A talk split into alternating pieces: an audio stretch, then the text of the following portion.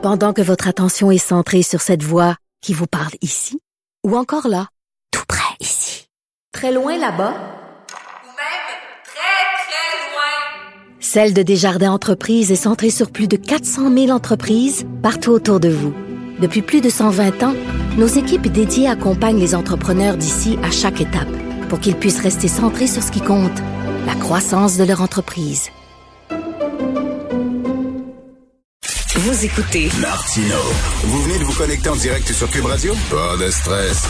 Tout est disponible en balado sur l'application ou le site cube.radio.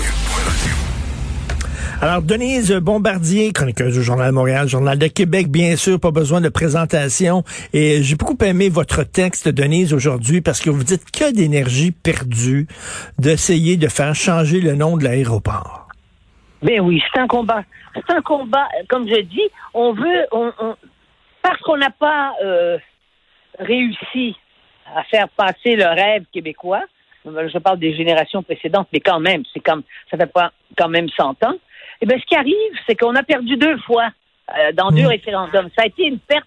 Ça n'a pas été seulement une perte pour les gens qui sont indépendantistes, là. Parce que moi, je connais plein de gens qui n'ont pas voté pour le oui et qui n'étaient pas trop. Vous savez, ils l'ont fait pour des raisons très rationnelles, très, mais en même temps, ils ont été déçus aussi, parce que cette, ces défaites-là, ça s'additionne dans notre histoire. Est-ce que je dis c'est pas possible On va pas essayer de partir des euh, dépenser de l'énergie, comme vous dites, pour aller essayer de changer le nom d'un aéroport qui est sous juridiction Ben fédérale et dont le, et dont le fils est le premier ministre du Canada, comme, comme j'ai écrit, on va pas demander à Justin Trudeau de décapi- dé- décapiter son père. C'est un faux combat et c'est une des énergies qui n'existent pas. Et quand je vois aussi euh, le Parti québécois attaquer, mais de, toutes les manières, euh, la CAQ, et qu'ils ils les attaquent d'autant plus parce qu'ils savent très bien qu'à l'intérieur de, de la CAQ, il y, a des, il y a des péquistes qui sont là maintenant et qui sont présents au gouvernement. Quand je vois ça, je me dis, mais quelle tristesse quand même. Et je vois bien ce matin dans les réactions, euh, Richard, que les gens ont beaucoup de difficultés à accepter encore cette, ces, ces, ces, ces défaites euh, de, du siècle dernier et que au fond ils disent ben oui mais faut faut avoir quelque chose pour ça. Ben Et oui. ben oui, non, non, mais c'est comme. C'est comme si c'était là, c'est une victoire symbolique là, puis ça, c'est pas ça ces gains-là. Il faut faire des gains concrets comme vous dites là, pas des gains gain symboliques. symbolique, un- oui. Les gains symboliques ne sont faits que pour des gens qui sont des perdants. Oui. Hein? Puis là, il- c'est terrible à dire. Pensez-vous que j'aime ça vous dire ça? Puis je sais, pensez-vous que vous aimez ça entendre ça? Mais on le sait, il faut voir la réalité. Et je pense que ce qu'a fait euh, François Legault, qui a quand même été ministre dans le gouvernement du Parti québécois, puis qui était... euh, alors, je dis ce matin qu'il est, est souverainiste. Les gens me disent, ben non, il n'est pas souverainiste, il est fédéraliste. Vous voyez, ces, toutes, ces, toutes des étiquettes pour enfermer des gens. Mm. Et euh, d'ailleurs, c'est, on, est, on, est, on est à la période des étiquettes systématique et quotidienne. Quand je vois ça, je me dis, mais quelle désolation. Ça me fait pas plaisir d'éc- d'é- d'écrire ça. Ça me déchire le cœur. Mais en même temps, je me dis, c'est pas vrai. On va pas encore se nourrir d'illusions. Il y a un gouvernement qui, peut défendre les intérêts des Québécois. C'est le gouvernement du Québec.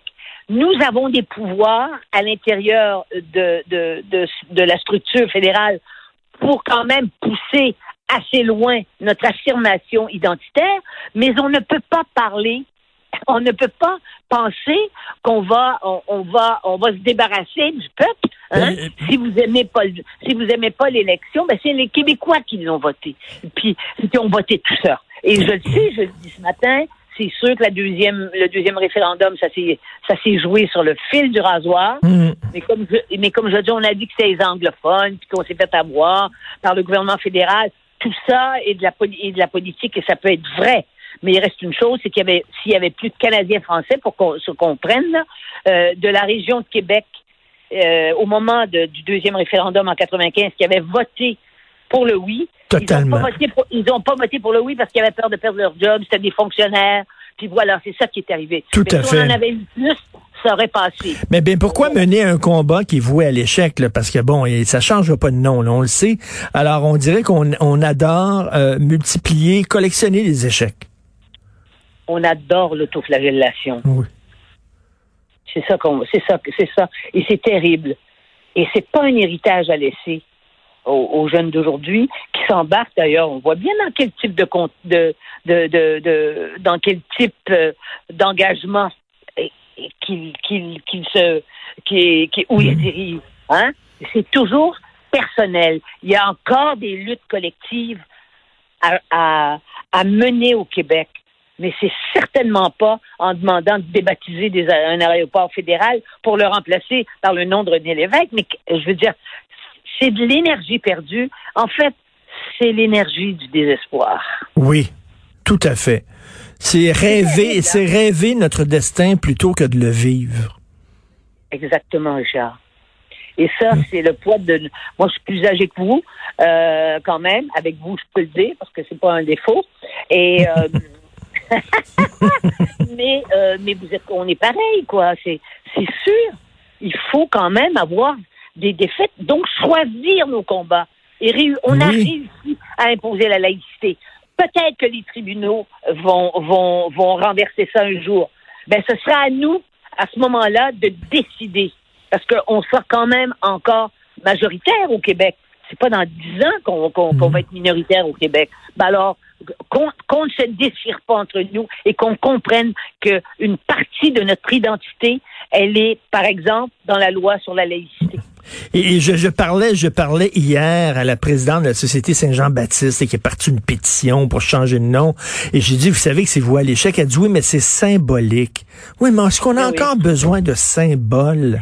il ne faut pas avoir des valeurs, des, des, des, des il faut pas avoir des, des réussites symboliques parce qu'elles ne signifient qu'une chose, c'est qu'on n'a pas eu de vraies réussites pour défendre notre identité.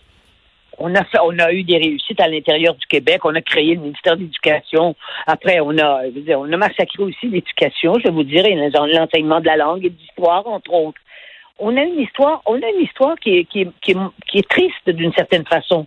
Parce que regardez le, Québec actuel, regardez l'état de la langue, regardez l'état de nos rapports. Quand, tu sais, quand je vois, là, je viens de lire tout à l'heure, tu sais qu'on est les, on est les champions de, du non-mariage. Euh, Mais ça veut dire une chose, ça. Ça veut dire que les Québécois ont peur de s'engager. Ils ont peur de s'engager. Hmm. Ils se disent toujours, on ne sait jamais qu'est-ce qui va arriver. Mais ils font ça en politique aussi. Oui, mais le- les Québécois, hein, on, on dit que c'est notre passé normand, là, c'est-à-dire c'est la ceinture et les bretelles. bien oui, peut-être bien que oui, peut-être bien que non. Ben c'est ça, peut-être bien que oui, peut-être bien que non, puis toujours la porte de sortie qui est Toujours la ouverte. porte là. de sortie. Ou alors on dit, moi, moi, euh, je me mêle pas de ça. Oui, oui, exactement. Mais c'est, mais c'est vrai qu'on est, qu'on est comme ça. Et souvent, hein, euh, tu veux-tu un petit café, tu veux-tu un, un petit, un petit deux piastres, tout, tout est petit. Et moi, je, je Non, non, parle souvent, je parle souvent de ça de mon, mon père. Il disait jamais une femme est belle, il disait elle est pas laide. Il disait jamais le spaghetti est bon, il disait il est pas mauvais. Oui, et on dit, puis, est-ce que, est-ce que ça, ça te plaît? Oh, c'est pas pire. C'est pas pire. Parce que on est, on est des sortes de dépressés, des, de, de déprimés collectifs. Enfin, là, on, fait, on a des images pour décrire quelque chose qui est difficile pour tout le monde, au fond, au Québec. Et, et, et d'ailleurs, ceux qui ne nous aiment pas, parce qu'il y a quand même des gens qui ne nous aiment pas Mhm. euh, parmi nous, ceux qui ne nous aiment pas, ils, ils, ils utilisent ça à fond la caisse. Puis ils savent qu'ils peuvent fesser contre nous autres puis qu'on se défendra pas. Puis je sais pas, on a un côté euh, catholique là, le- le- les martyrs, les saints qui étaient martyrisés là. C'est-à-dire que quand on te frappe la joue, tu offres la, tu te, tu, tu offres l'autre. Oui. Eh bien, par exemple, on peut dire une chose, Richard. Les gens qui nous écoutent, je pense qu'ils vont être d'accord. Vous et moi, on n'est pas comme ça. Quand on nous donne une claque sur la gueule, Ah non, on, est voilà. capable, on est capable d'en donner. Ah oui, mais oui, avec oui. des mots. Mais avec des mots. Tout à fait. Non, non, c'est terminé. là. C'est terminé la, la- la période où on, on, on acceptait de se faire euh, frapper, puis on prenait notre trou. C'est fini. Et, et écoutez, euh, Denise, en, en terminant, grosse journée pour vous demain. Je vais vous dire, quand j'ai su que j'allais être vaccinée, je me suis rendu compte, j'ai écrit là-dessus, parce que vous savez, j'ai écrit quand même des choses personnelles pendant la pandémie. Et, et je voyais bien que les gens avaient aussi besoin de ça et à, à- à ce que j'écrivais. Mais je vais vous dire une chose, ça a été comme la première fois quand j'ai su tout de suite, puis ça n'a pas pris de temps, je suis allée sur Internet, ça s'est fait vite, je me suis dit, la fenêtre vient d'ouvrir un petit peu. Ah. Autrement dit, Ah ouais. on va sortir de ça. Et, et j'ai un ami qui lui m'a dit qu'il avait pleuré. Un ami, lui, euh, c'est un vieil ami, il a 84, je pense. Et lui m'a dit qu'il s'était mis à pleurer. Et puis, c'est un homme qui est sportif, puis il fait de, c'est un grand joueur de tennis, puis c'est un joueur de golf, puis il joue toujours, puis toujours, il faut toujours que ce soit le premier. Eh bien, il m'a dit qu'il avait pleuré Ah, puis je le comprends. s'est rendu compte, il s'est rendu compte que depuis le début de la pandémie, ce poids-là était énorme sur lui, puis il faisait semblant qu'il ne l'avait pas, mais il le ressentait. De Denise, Denise, vous allez pouvoir prendre votre rose dans vos bras, votre petite fille, Éventuellement. Après, après le. après oui, deuxième la- dose. Oui, la première dose, nous, nous quand même, au bout de quelques semaines, je vais demander les détails, là, mais moi j'ai des amis médecins, mais je pense que elle va, de toute façon, là pour le moment, elle veut pas me parler parce que euh, elle, elle s'ennuie et la façon de l'exprimer, c'est que quand je veux lui parler à travers euh, le téléphone, elle, elle dit à son père, je n'ai pas de langue.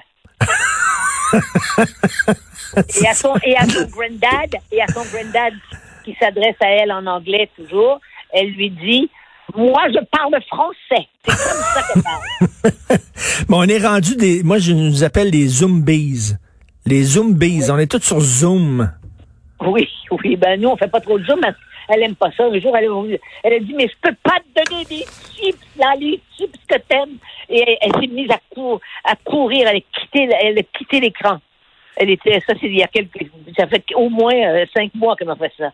C'est incroyable, mais les petits enfants sont très très bouleversés, c'est sûr. Et qu'est-ce que vous pensez Alors- de ça? alors, on que va- les, les enfants au primaire qui vont porter des masques tout le long de leur cours? Ah, oui, je sais, je le sais. C'est 6-7 ans, là, avec un masque toute la journée.